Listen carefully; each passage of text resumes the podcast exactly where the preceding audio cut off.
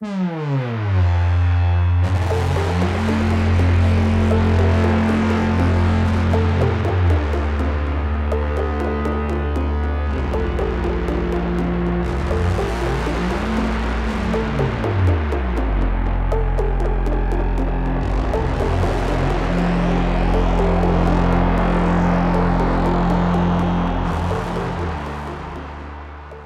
tous, je m'appelle Claire, je suis bibliothécaire jeunesse et je suis ravie de vous retrouver aujourd'hui pour une nouvelle émission des Bibliomaniacs, la 99e, et j'ai la chance de la partager avec Eva. Bonjour Claire. Bonjour Eva. Alors aujourd'hui, on vous a concocté une affiche adolescente, mais avant de vous la présenter, j'avais une question à te poser Eva. Je suis toute oui, dis-moi tout. Quels étaient tes personnages littéraires préférés quand tu étais adolescente? Alors quand j'étais adolescente, alors si tu m'avais dit euh, quand j'étais enfant, je t'aurais dit les personnages euh, Bibliothèque Rose ou euh, Bibliothèque Verte, donc les Fantomettes, Club des Cinq, les Alice que j'ai vraiment beaucoup lu. Euh, à l'adolescence, je dirais que c'est les personnages de la famille euh, Tillerman. Il y avait euh, toute une série de livres écrits par Cynthia Voigt. C'était au Père Castor, Castor Poche. Et d'ailleurs, ce qui est drôle, c'est que la traductrice, c'était Rosemary Vassallo, qui est la traductrice d'un des livres que tu vas nous présenter tout à l'heure. Et en fait, c'est l'histoire d'une famille un petit peu particulière. C'est quatre frères et sœurs qui sont adolescents et euh, leur père a disparu euh, il y a longtemps, enfin il s'est jamais vraiment occupé d'eux. Et leur mère, qui fait ce qu'elle peut pour les élever seuls, a des problèmes psychiatriques et un jour, elle ne revient pas du supermarché. Ils sont euh, abandonnés sur le sur le parking du supermarché. Et pour éviter d'être placés en foyer ou dans, chez des gens de la famille avec qui n'ont pas d'atome crochu, ils vont traverser quasiment tous les États-Unis pour se rendre chez leur grand-mère et aller vivre avec elle. Et il y a une série de 7 ou 8 livres euh, euh, qui racontent un peu toute cette histoire. Et franchement, c'est magnifique. Et même avec un regard d'adulte, parce que je les ai encore et euh, je les ai relus récemment. Enfin, c'est d'une richesse, d'une pertinence. Enfin, vraiment, c'est des livres qu'on peut lire en tant qu'adulte sans aucun problème. Tu me donnes très envie. Et je sais que Léo aussi est fan de cette série. On en avait déjà parlé parce que j'ai fait quelques posts sur Instagram. Et vraiment, c'est une série qui m'a beaucoup marqué pendant mon adolescence. À lire peut-être pour un prochain podcast alors. Pourquoi pas Je sais pas s'ils sont encore édités, mais vraiment, euh, enfin pour moi, c'est ils sont sortis dans les années euh, dans les années 80. C'est vraiment des livres, euh, les livres d'adolescence qui m'ont marqué. En tout cas, ils avaient l'air super ces personnages qui t'ont accompagné adolescente.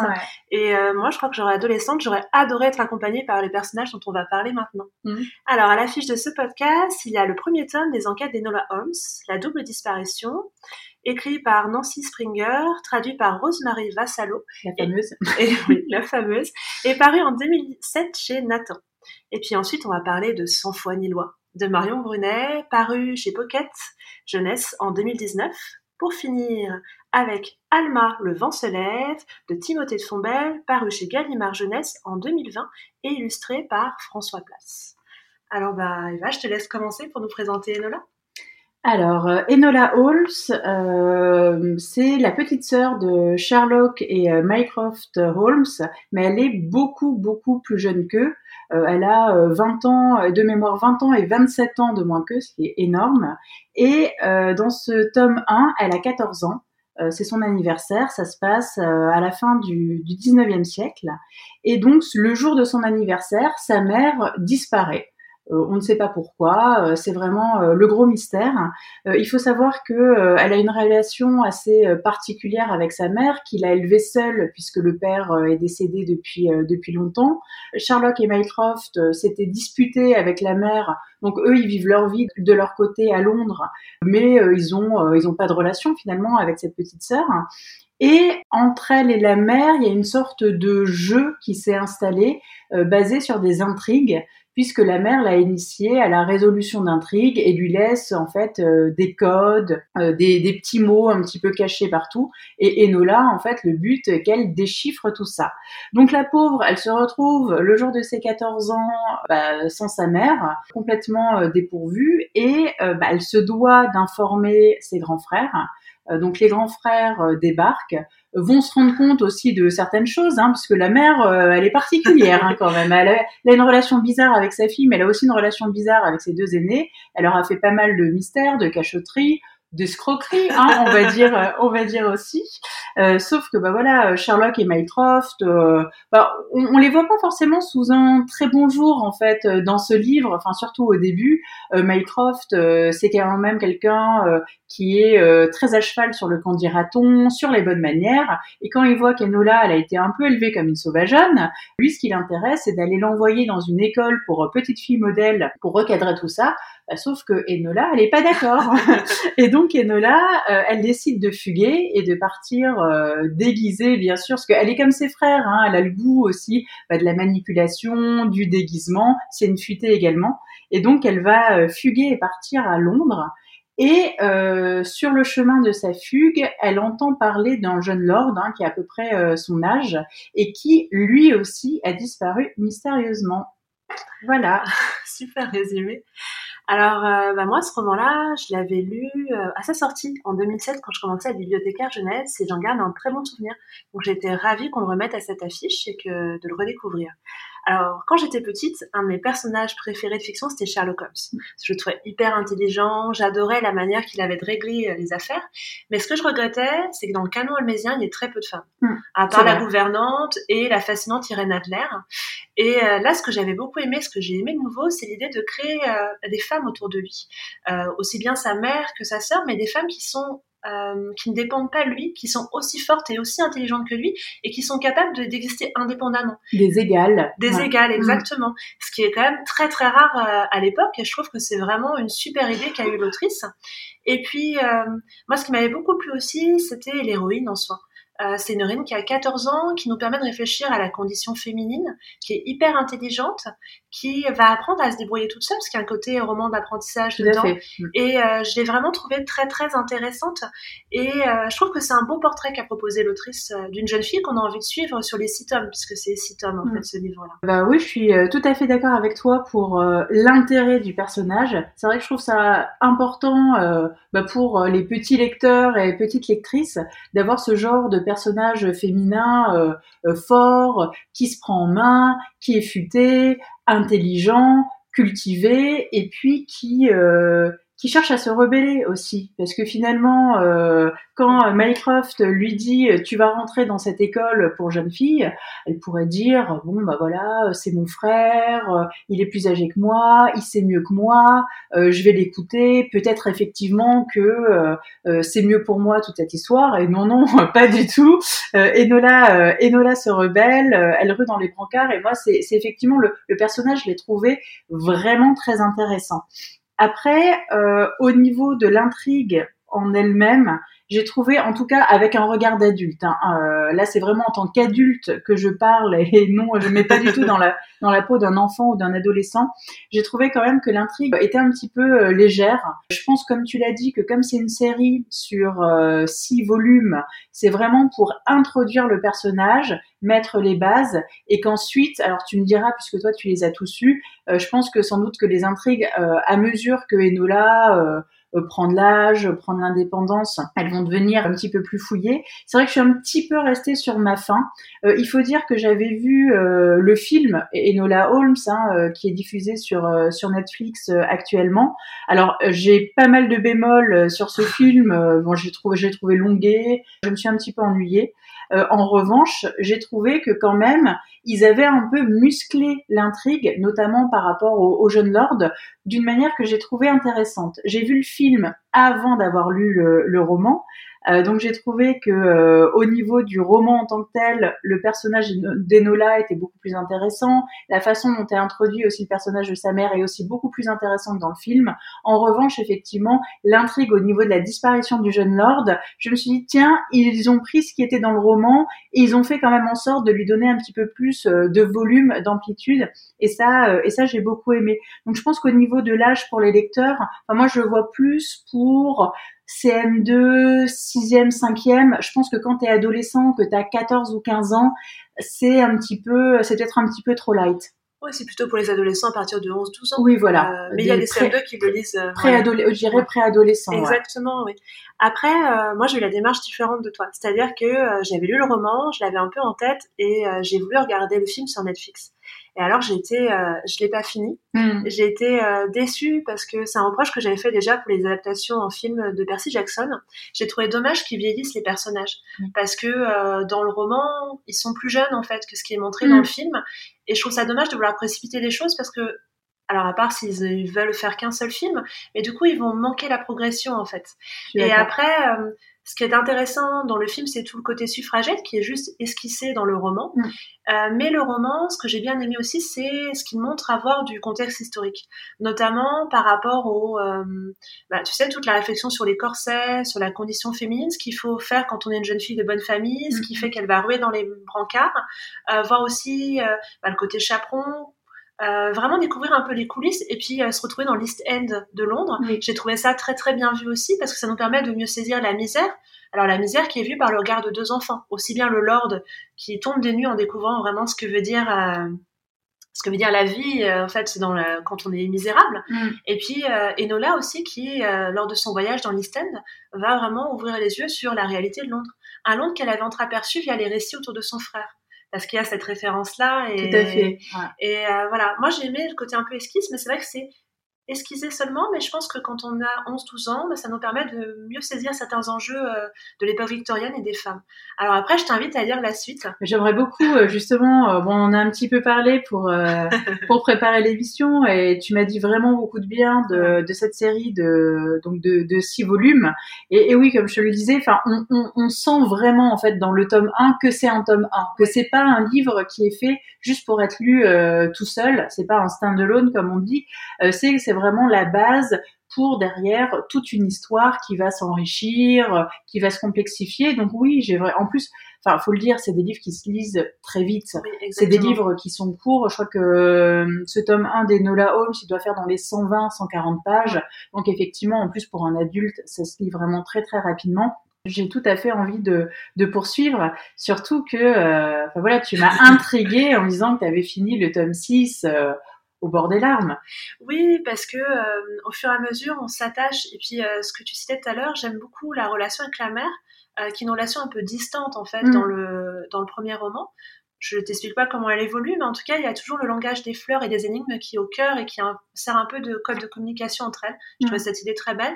Et puis, bah voilà, on va tout comprendre en fait à la fin et tout va prendre un sens un peu différent. Et pour ceux qui sont plus sensibles à tout ce qui est art graphique, en fait, il y a une adaptation en bande dessinée des six tomes qui est très bien faite. Donc il y a six tomes, c'est euh, chez Jungle. Et euh, franchement, c'est pas mal fait. L'illustratrice, je crois que c'est Selena Blasco. Euh, c'est vraiment, elle a fait un joli travail avec des couleurs assez vives, etc. Et ça peut être une autre manière d'appréhender, euh, soit par Netflix, soit par la bande dessinée, soit de faire le roman, ou de faire les trois. de faire tout. voilà, exactement. Et se déguiser après en Enola Holmes. et en fait, je viens de me rendre compte en parlant avec toi, c'est que finalement, on avait choisi comme fil conducteur sans savoir la liberté. C'est vrai, c'est vrai que c'est euh, c'est un thème euh, qu'on retrouve de manière forte. Enfin, c'est la liberté et c'est aussi la condition euh, la condition féminine. Exactement. Puisque bah, finalement les trois personnages principaux bah, des livres à notre affiche sont des femmes, sont des jeunes femmes en plus. Exactement, et de comment elles vont se définir et exister elles-mêmes. Et en fait, on a choisi sans le savoir la liberté. complètement complètement par hasard. Ouais, mais c'est beau. Et la rébellion, du coup. C'est vrai aussi. Pour être libre. Ouais, c'est, tu vois. du coup, ça te dit qu'on fasse connaissance avec la prochaine jeune femme? Allons-y. Et qu'on parte euh, dans l'Ouest américain. Exactement. Donc là, on était, euh, on était en Angleterre euh, à la fin du 19e siècle. On passe dans, avec Sans foi ni loi de Marion Brunet dans l'Ouest américain dans les années 20 où on va se retrouver en fait dans un livre qui reprend en fait tous les codes du western. Le premier personnage dont on fait la connaissance, c'est Garrett, euh, qui est un garçon, un adolescent, qui vient d'être enlevé par une hors-la-loi qui s'appelle Abstenson. Alors Abstenson, c'est une femme, euh, bien qu'elle ait un prénom, enfin un diminutif qui puisse sonner masculin, assez voulu. Son vrai prénom, c'est Abigail. Abigail Stenson, c'est une jeune femme qui est en cavale puisqu'elle vient de braquer une banque. Et donc sur le chemin de sa cavale, pour échapper aux deux personnes qui la poursuivent, donc le shérif et une sorte de chasseur de primes, euh, elle enlève ce jeune garçon, donc Garrett, qu'elle a trouvé euh, seul dans une ferme sur sa trajectoire. Et en fait, ce livre, ça va être euh, une sorte de roman d'apprentissage, un roman d'initiation où ce jeune Garrett, euh, bah, qui est quand même dans une mauvaise posture, hein, au début, il est quand même enlevé par une heure la loi. Euh, finalement, bah, il va découvrir en fait euh, cette femme, cette femme extrêmement particulière, mais il va également découvrir bah, l'amour. l'amitié et comme tu le disais Claire, la liberté. Exactement. Alors moi, Marion Brunet, je l'ai découverte d'abord par la littérature jeunesse. C'est une autrice que j'ai tout de suite beaucoup aimée. J'avais notamment été euh, très très émue. J'avais encore pleuré. tu pleures beaucoup, Claire. pas si souvent que ça, justement. Et c'est là que je trouve ça très fort quand des auteurs me font mm. m'émeuvent à ce point-là. Et euh, dans son, elle m'avait beaucoup émue dans, dans le désordre. Donc j'avais vraiment hâte de la retrouver dans Sans foi ni loi. Et puis d'ailleurs, ce livre-là, il a reçu un prix très prestigieux. C'est le prix euh, Pépite d'or au salon du livre jeunesse. D'accord. Euh, c'est vraiment un des meilleurs euh, prix en littérature jeunesse. Et euh, j'ai vraiment déjà bien aimé le fait que ce soit un western. je trouve ça assez rare en littérature jeunesse. Je crois que c'était un des premiers que je lisais. Et j'ai retrouvé qu'elle prenait en fait les codes du western de façon très intelligente. Donc on retrouve un peu tous les passages obligés, les Indiens, les esclaves, les coups de feu, le saloon. Le bordel. Exactement. Exactement. le braquage de banque. Le braquage de banque. Il y a un peu tous les archétypes du western. tout à fait. Mais pour autant, elle ne va pas dans le cliché. C'est-à-dire qu'elle arrive à les utiliser et à euh, les densifier en fait et à vraiment les inclure dans le récit sans que ça fasse trop. Mm. Et euh, ce qui m'a beaucoup plu aussi dans ce roman d'apprentissage, c'est le motif en fait du voyage. Je trouve que le, le motif littéraire du voyage, c'est un motif hyper intéressant qui permet vraiment de réfléchir sur l'évolution des personnages. D'ailleurs, il y a ce côté voyage-fuite oui. euh, des deux, de mm. Ab euh, et de Gareth. Puis il y a aussi le côté voyage intérieur, parce que comme tu le disais si justement, Gareth va grandir et va devenir, euh, enfin, va éprouver la liberté. Et donc c'est comme si c'était un voyage qui permettait de d'échapper à une vie prison. C'est ce que j'allais dire, c'est en fait c'est aussi une échappatoire en fait pour lui. Ce qu'on va découvrir au fur et à mesure, et je veux pas spoiler l'intrigue, mais oui, au début on se dit bon c'est peut-être un syndrome de Stockholm, hein, tout simplement. et après les personnages prennent vraiment de l'ampleur et Enfin, c'est vraiment très très beau. Enfin, moi j'ai adoré, euh, j'ai adoré ce livre. Ouais. Et euh, oui, oui, c'est ça. Et puis, euh, tu vois, le fait, la réflexion, et c'est hyper bien mené parce que c'est un livre qui est quand même pas très long par rapport à Alma, qu'on, dont on parlera après. Mm. Mais c'est un livre qui permet de véhiculer plein de thèmes très importants et euh, qui est hyper rapide, un peu comme leur rencontre finalement, qui est une rencontre euh, fulgurante. Fulgurante, mm, mm, exactement. Et puis, euh, j'aime beaucoup aussi comment c'est raconté parce que c'est par les yeux de Gareth. Il y a un côté très témoignage. Et ce que j'ai trouvé très fort, c'est comment se dessine en fait finalement l'héroïne qui est Abstenson, qui reste toujours un peu un mystère. Elle a un côté opaque. Hein. Exactement. Et puis c'est une femme aussi, elle est, elle est taiseuse, elle n'aime pas se livrer. Et effectivement, tout ce qu'on sait euh, sur elle, euh, finalement, c'est souvent pas elle qui le dit, ou alors c'est que vraiment elle est acculée, on lui pose des questions, elle est obligée de répondre. Mais euh, effectivement, c'est Gareth qui dessine euh, ce personnage et qui va aussi savoir des choses en interrogeant euh, d'autres personnes sur elle. Tout à fait. Bah, il y a vraiment le côté témoignage et un peu euh, flashback, c'est un peu un retour en arrière. il a un regard qui est à la fois le regard du jeune homme qu'il était au moment où ça commence et le regard du jeune homme qui est un peu réfléchi. Avec le recul de plusieurs années, oui, parce que effectivement, ce qu'on n'a pas dit, c'est que Gareth, quand il nous raconte l'histoire, c'est pas c'est pas en live, c'est avec le recul de quelques années quand il est sorti de l'adolescence, euh, il est devenu adulte. Euh, oui, c'est 5 à 10 ans plus tard, je pense. Ouais, c'est ça. Il y a vraiment du coup ce côté double lecture où à la fois il revient aux sources de cette rencontre déterminante qui commence vraiment, elle, le, elle, le, menace en fait. Mm. Il a très peur. Et puis euh, il y a aussi ce regard d'adulte et à quel point Ab Stenson a été importante pour lui et je trouve ça très beau ce double regard finalement. Elle a, elle a complètement transformé. Enfin, sa vie actuelle n'aurait pas été du tout la même s'il n'avait pas rencontré Ab. Voilà, exactement. Donc cette femme mystérieuse, finalement, elle est, euh, elle est hyper fascinante. Et puis on se rend compte qu'en fait, euh, bah, il y a plein de, secrets derrière elle et certains on fait que les entrevoir. Donc euh, j'aime cette idée aussi parfois de personnages qui nous échappent, qu'on n'arrive jamais à complètement agripper, attraper. Elle, elle, a un côté insaisissable, Exactement. mais elle, elle veut être aussi insaisissable. Non, moi j'ai trouvé que c'était vraiment un un très beau portrait de femme qui fait un peu par, euh, penser à, à, Calamity Jane. Je pense que effectivement, on ne peut que penser à Calamity Jane euh, euh en lisant euh, en lisant ce livre. Et moi, à l'inverse de toi, enfin toi, tu as connu Marion Brunet en jeunesse et après tu l'as découverte en adulte. moi, j'ai fait l'inverse en fait. Je l'ai découverte avec l'été circulaire puis avec Vanda, qui est son dernier roman, euh, roman adulte, hein, qui est paru il y a quelques mois. Et ensuite, donc là, je la découvre c'est la première lecture jeunesse euh, de Marion Brunet et effectivement on retrouve sa patte. Elle est vraiment très très bonne pour incarner les personnages. On sent que c'est quelqu'un qui met beaucoup en fait dans la création des personnages et des personnages qui sont pas forcément toujours euh, très sympathiques, hein, mais c'est comme Vanda ou c'est comme les personnages de, de l'été circulaire. c'est toujours des personnages qui sont assez complexes. Il n'y a pas de manichéisme. C'est comme dans la vie. des gens on aime certaines facettes d'eux et puis on a d'autres euh, qu'on a du mal à comprendre ou qu'on n'aime pas ou qu'on n'arrive pas à, saisir. Et encore une fois, enfin oui, euh, le, personnage d'Ave est, absolument fabuleux, euh, celui de, de Gareth aussi. Et, je trouve qu'en fait, c'est un livre. Je me souviens quand j'étais en train de le lire. Enfin, toi, tu l'avais lu, tu l'avais lu avant, et je t'envoyais des messages et je te disais, mais en fait, je suis en train de lire ce livre. Et à, l'inverse de Enola Holmes, où très clairement, on voit que c'est un roman jeunesse. Hein, même si c'est un roman jeunesse qui est de qualité. Pour Sans foi ni loi, euh, moi, il m'a bien fallu euh, peut-être la moitié du livre, voire les trois quarts, parce qu'on a certaines réactions de Gareth où là, on voit effectivement que c'est des, des réflexions d'adolescents et un point de vue d'adolescent. Mais je trouve que par rapport aux thèmes qui sont évoqués, par rapport euh, au style, par rapport à la narration, par rapport aussi à la violence de certaines scènes, parce qu'il y a quand même beaucoup de violence, hein, même si voilà, c'est pas non plus ultra graphique, ça reste euh, accessible, mais c'est quand même un roman qui, euh, par certaines scènes ou par certaines choses qui sont sous-entendues, est violent. Et je me disais, mais en fait, euh, pour moi, c'était un, j'avais l'impression de lire un roman adulte. Et je t'ai dit, mais et tu m'as dit, mais oui, oui, c'est chez Sarbacane, c'est bien jeunesse. Bon, toi, t'as beaucoup plus l'habitude que moi. Mais en fait, pour moi, c'est un livre qu'en tant qu'adulte, on peut lire absolument sans aucun problème. Euh, finalement, ça pourrait être un livre adulte accessible aux adolescents et pas l'inverse. Oui, alors bah, que ce soit chez Sarbacane pendant le désordre ou euh, chez Pocket pour ceux mm. sans foi ni loi, euh, c'est vrai que c'est un livre qu'on peut. bah, moi, je le conseille beaucoup aux adultes. Mais pour moi, c'est ça la, bonne littérature, c'est la littérature qui n'a pas de frontières. Tout à fait. C'est-à-dire, alors Enola, c'est sans doute plus jeune, donc c'est normal qu'il y ait un peu plus de frontières, mm, mm, du notre âge, notre expérience d'électrice.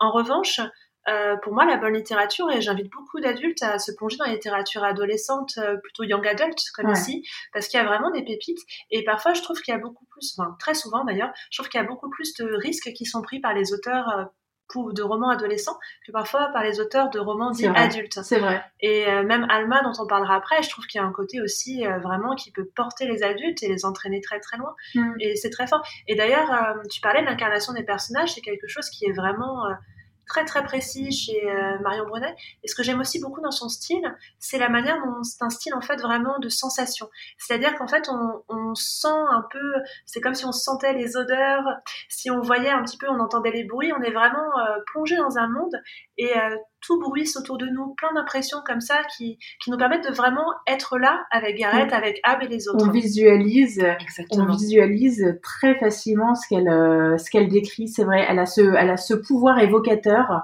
euh, aussi bien dans les romans dits adultes que les romans jeunesse, parce que cette réflexion que tu fais, je me la suis faite aussi pour Vanda et pour l'été circulaire où vraiment j'avais l'impression comme si c'était limite un film euh, ou si j'étais là euh, oui oui elle est c'est vraiment une enfin c'est vraiment une plume de très très euh, bonne qualité euh, Marion Brenner. C'est une conteuse ouais, tout à fait. qui nous entraîne dans ces univers c'est des univers à chaque fois différents.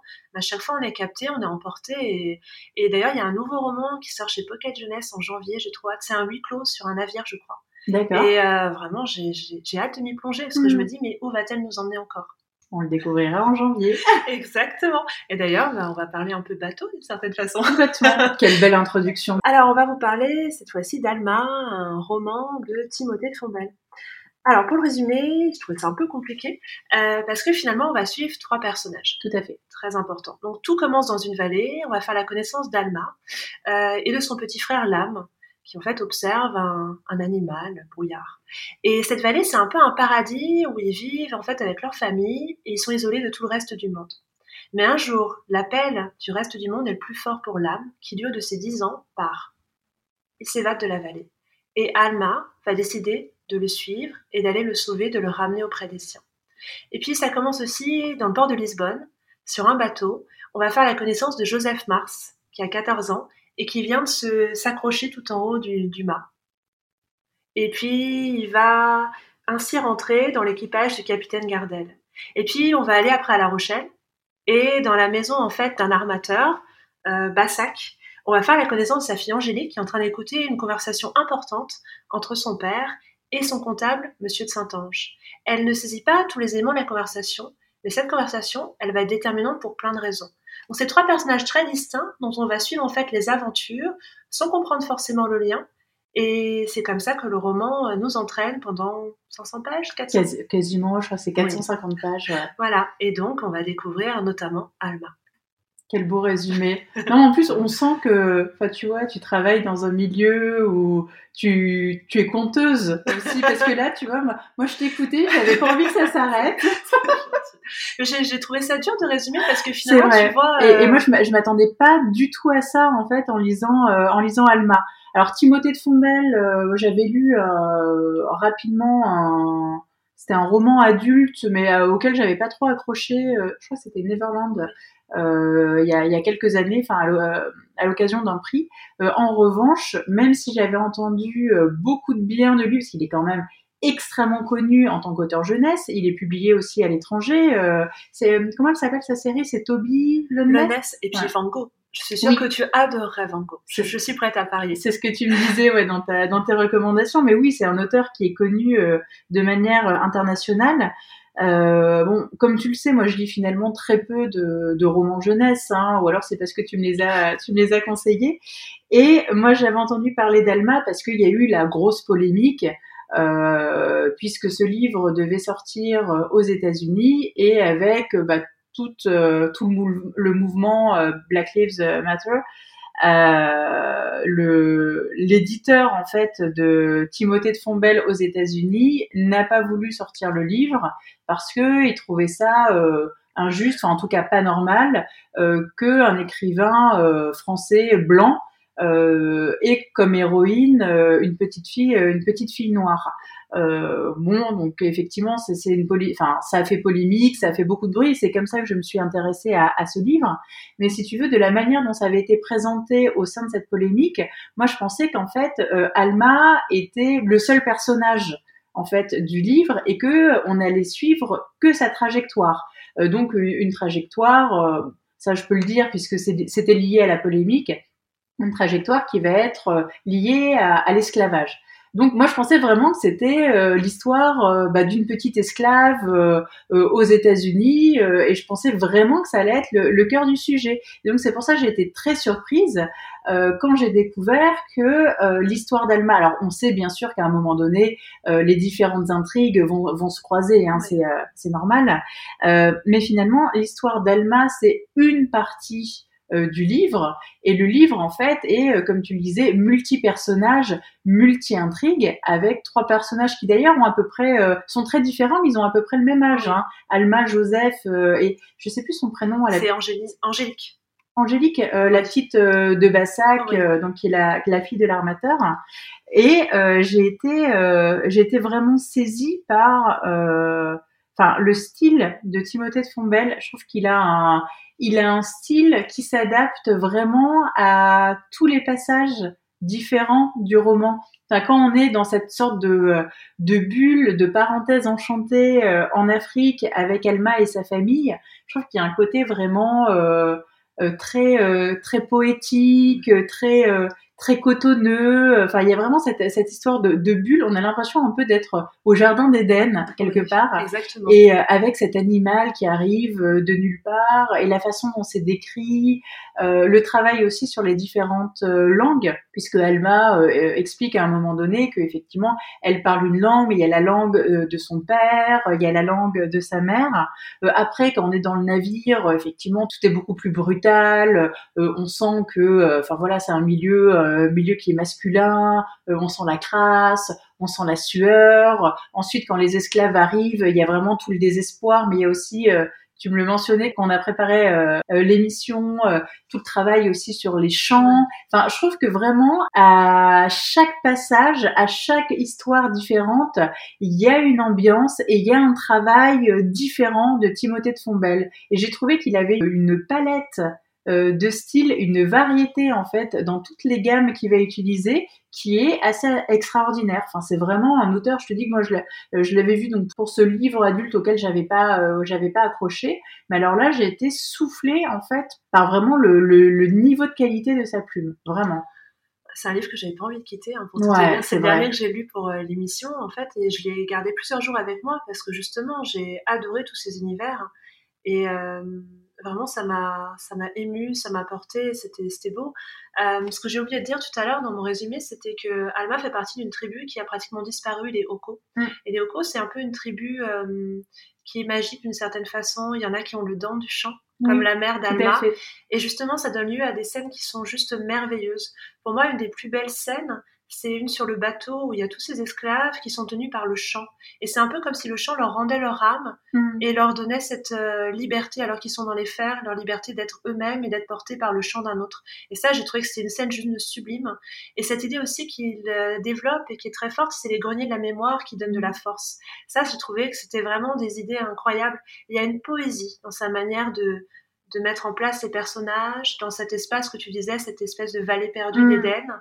Il y a une poésie dans la manière dont il, parfois, il permet à ces, à ces personnages, comme par exemple Poussin le charpentier, de se livrer, de faire des confidences et de nous raconter avec des mots très simples les drames, en fait, euh, leur identité profonde. Je trouvais ça vraiment, et puis oui, vraiment, ces images sont très belles. Et j'ai beaucoup aimé euh, l'idée de la narration, ces trois personnages mm. distincts c'est un peu comme si c'était une sorte de puzzle. Oui, tout à fait. Qui prend sens en fait à la fin. Et je me suis fait surprendre plein de fois. Déjà, je m'attendais pas comme toi à ce qu'il y ait mmh. plusieurs personnages. Exactement. J'avais lu un peu la quatrième de couverture, donc je voyais bien qu'il y avait Joseph, mais Angélique, je l'avais pas du tout soupçonné. Mmh. Et on sent que c'est un premier tome. Il va y en avoir trois. Oui. Mais c'est un premier tome qui déjà a toute son indépendance et qui a plein d'aventures, qui nous apporte plein de réponses. Et finalement, jusqu'au bout, on est hyper surpris. Puis il y a des personnages un peu mythiques aussi qu'on va croiser. Moi, je pensais découvrir un roman sur l'esclavage. Mm. Un roman très fort sur l'esclavage et il l'est. Mais il y a aussi de la piraterie derrière. Oui, tout à fait. Et ça, je m'y attendais pas. Il y a aussi une réflexion sur la condition de la femme, à la fois par le personnage d'Alma, par le personnage des autres esclaves sur le bateau, mais avec le personnage d'Angélique aussi, qui pour différentes façons va devoir apprendre à vivre par elle-même. Mm. Et ça, j'ai trouvé ça très intéressant. Et puis, il y a un contexte historique aussi qui est très fouillé. Parce que finalement, ça se passe au moment où il y a la guerre aussi en Amérique. Tout à fait. Et ça, c'est un élément qui est évoqué. Et puis, ça nous permet de bien comprendre aussi comment s'opérait la traite. C'est ce que j'allais dire. Il y a le contexte historique, mais il y a aussi le contexte. Euh, il, y a, tout le cercle économique euh, de l'esclavage qui est expliqué de manière très fouillée. Et c'est vrai que, euh, enfin, moi, j'ai découvert, j'ai découvert vraiment beaucoup de choses. Là, je pense que c'est un, c'est un roman pour adolescents, mais quand même je dirais collège, enfin quatrième, troisième, hein, parce que c'est un roman qui est long. Euh, comme tu disais, il y a beaucoup d'intrigues, il y a beaucoup de personnages, euh, il y a beaucoup de rebondissements aussi, et il y a beaucoup de, de mystères, de secrets. Enfin, il y a des personnages. Euh, on, on, se pose beaucoup de questions en fait. On se dit mais que fait ce personnage, pourquoi est-il là? Entre ce qu'on pensait au début et ce qu'on découvre à la fin, il y a quand même beaucoup de mystères qui vont être levés et puis beaucoup de, personnes quelque part qui, portent un masque. Euh, qui sont pas là pour les raisons auxquelles on pensait. Enfin voilà, il y a, y a tout un travail en fait sur ces personnages qui se dévoilent euh, qui sont là pour des motifs qu'on ne soupçonnait pas, euh, avec euh, des personnages dont on pensait peut-être qu'ils étaient morts, ils sont vivants, l'inverse. Enfin, voilà, il y a, il y, a, vraiment tout un travail de fond qui a été fait par Timothée de Fombelle. Je pense qu'il doit avoir un énorme tableau chez lui avec plein de personnages, de ramifications, etc. Mais c'est quand même un roman, je trouve, qui est complexe et qui a une complexité digne d'un roman pour adultes. Et la langue est extrêmement riche, extrêmement poétique, extrêmement, euh, enfin, qui s'adapte, comme tu le disais avant, à chaque, euh, à chaque période, en fait, à chaque, euh, à chaque endroit qui est décrit. Et puis finalement, j'étais en train de me dire, en t'écoutant, trois personnages, le triangle. Ouais. C'est-à-dire qu'il y a Alma, esclave ou pas, hmm. il y a Joseph qui fait partie d'un bateau qui va transporter des esclaves, et il y a Angélique qui est la fille d'un armateur qui ferait avec ces bateaux-là. Exactement. Donc finalement, le triangle, comme le commerce triangulaire pour les esclaves. Exactement. Et je pense qu'il y a une, enfin forcément c'est la raison, mais comment il va articuler ça? On commence à avoir des pistes, hmm. et il y a des rebondissements, mais justement, je me demande. Et c'est vrai qu'il y a quelques mystères qui sont restés. Il y a un peu un côté policier d'une certaine façon, Tout à fait. parce qu'il y a des mystères, et puis il y a beaucoup de portes qui sont ouvertes. En certaines vont se refermer, on va savoir le fin mot de l'histoire à la fin du tome 1. Il n'empêche que le tome 1 se termine avec une scène qu'on n'avait pas du tout qu'on n'avait pas du tout prévu et on n'a qu'une hâte, c'est lire le tome 2 euh, parce qu'il y a tellement de choses voilà qui ont été euh, qui ont été ouvertes qu'on a envie de savoir euh, jusqu'où ça va aller. C'est en deux tomes ou ce sera une trilogie? C'est une trilogie. Trilogie, ouais. Mm. Et oui, bah oui, du coup, Forcément, Et euh, ce sera encore le titre d'Alma, hein, le prochain.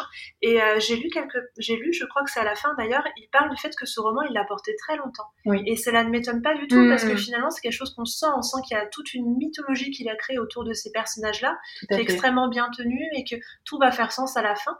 Et c'est vraiment un très bon premier tome qui donne envie de lire la suite. Et j'ai hâte de savoir parce qu'il y a plein de choses qui restent. On, on sent, on sent le, le travail monumental de recherche que ça a dû lui prendre, le travail aussi pour la création des personnages, Oui. euh, le travail euh, pour le plan, la structure aussi, et, euh, et oui, et pour, euh, enfin moi j'étais, j'étais vraiment surprise par ce livre. Euh, par exemple, euh, enfin pour, on va pas dévoiler, mais pour euh, le père d'Alma, enfin Oui. il y a chaque fois des retournements de, de situation et un travail aussi sur, euh, on le disait tout à l'heure pour le livre Sans foi ni loi, euh, pareil, il veut pas se mettre dans une situation manichéenne. Tous les personnages, quels qu'ils soient, ont leur part d'ombre, ont leur part de surprise. Et je pense qu'on va encore découvrir des choses dans les tomes suivants où on risque d'être très surpris par euh, certains personnages. Alors moi, j'ai trouvé que pour le coup, il y avait un méchant méchant. Donc j'attends le capitaine Gardel. Oui, mais Oui, j'attends de savoir. Mais, je me dis, on va se faire forcément. Voilà, euh, je pense qu'on va se faire rouler à un moment donné. Ou euh, est-ce que parce que il est très méchant, mais il y a des moments où il n'est pas tant que ça. Il y a un travail. euh, Oui, mais je pense. hein. Je pense qu'on va découvrir des choses sur son passé qui vont sans doute nous changer la perspective. Tout à fait. Et euh, ce que j'aime aussi, c'est beaucoup son travail sur la densité émotionnelle de chaque Oui. personnage. Oui. C'est quelque chose de très fort. Ils ont tous leur propre euh, note un peu, enfin leur façon d'être au monde, etc. Mais il y a tout un travail sur les émotions qui les tissent. Et c'est hyper intéressant de voir comment il a, il a maîtrisé ce sujet-là. Et puis, euh, moi, ce que j'aime beaucoup aussi, c'est euh, les illustrations de François Place. Elles sont belles. Oui, Mm. je les trouve très belles. J'aime beaucoup son travail. Et là, en fait, on voit, euh, je trouve qu'elle ponctue à merveille les romans et elle nous, elle nous donne à voir un peu les personnages en nous laissant toujours une porte ouverte pour les imaginer. Je sais pas, il y a un bel équilibre.